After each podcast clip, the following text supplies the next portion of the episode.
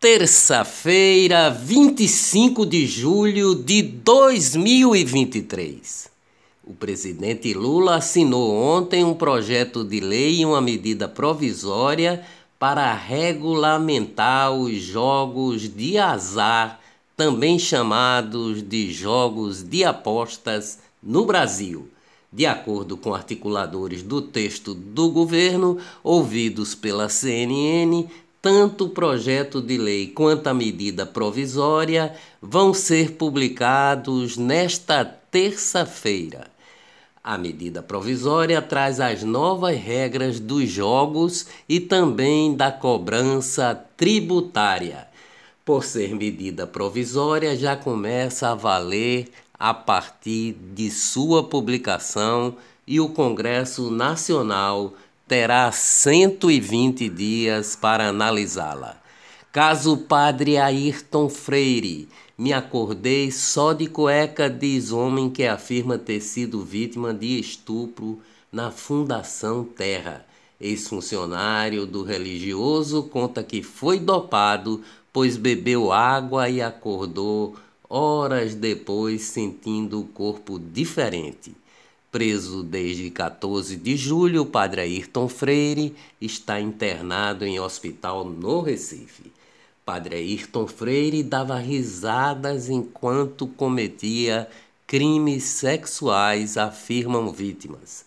Mulher relata ameaças após denunciar Padre Ayrton por estupro. Vou botar sua cabeça numa bandeja. Silvia Tavares disse que seguidores do padre seriam autores da ameaça. Ela disse que tem medo de queima de arquivo. Defesa do padre, que está preso, negou as acusações.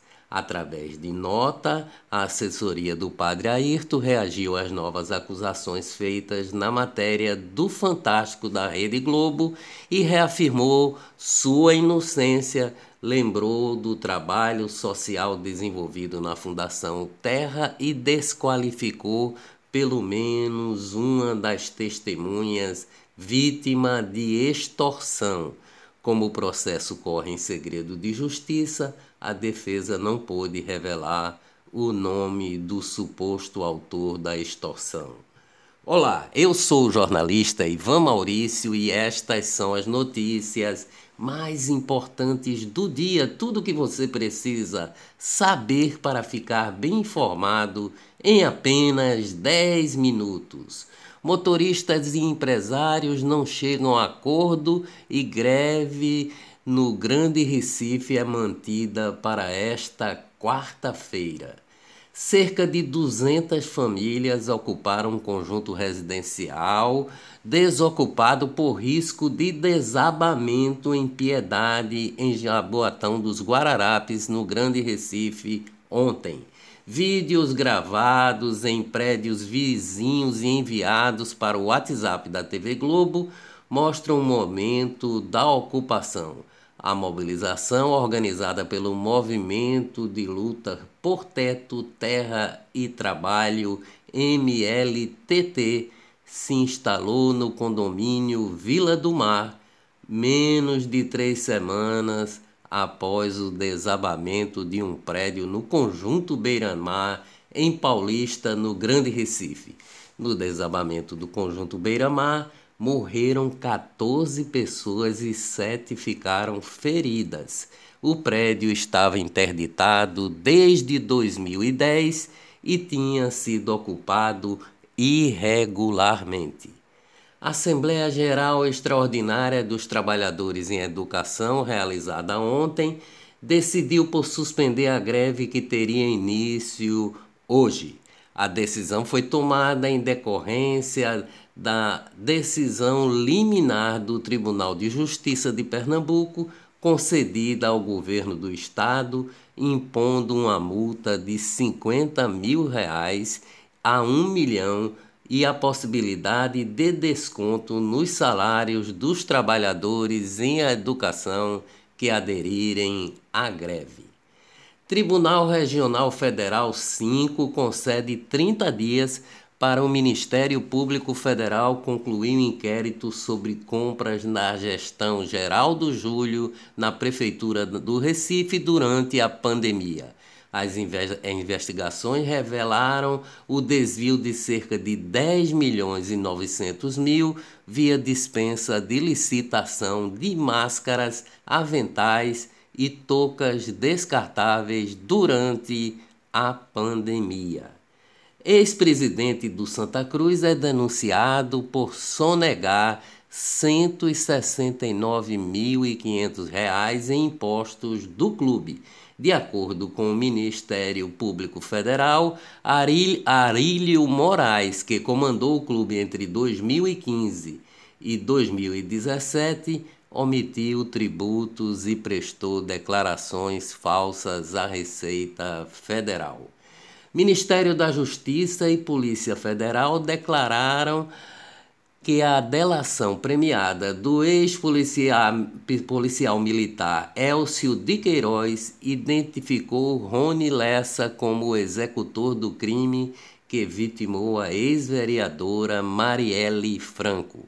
No entanto, em casos relacionados à Operação Lava Jato, as colaborações premiadas, delações, semelhantes não foram aceitas como evidência, especificamente contra o presidente Lula.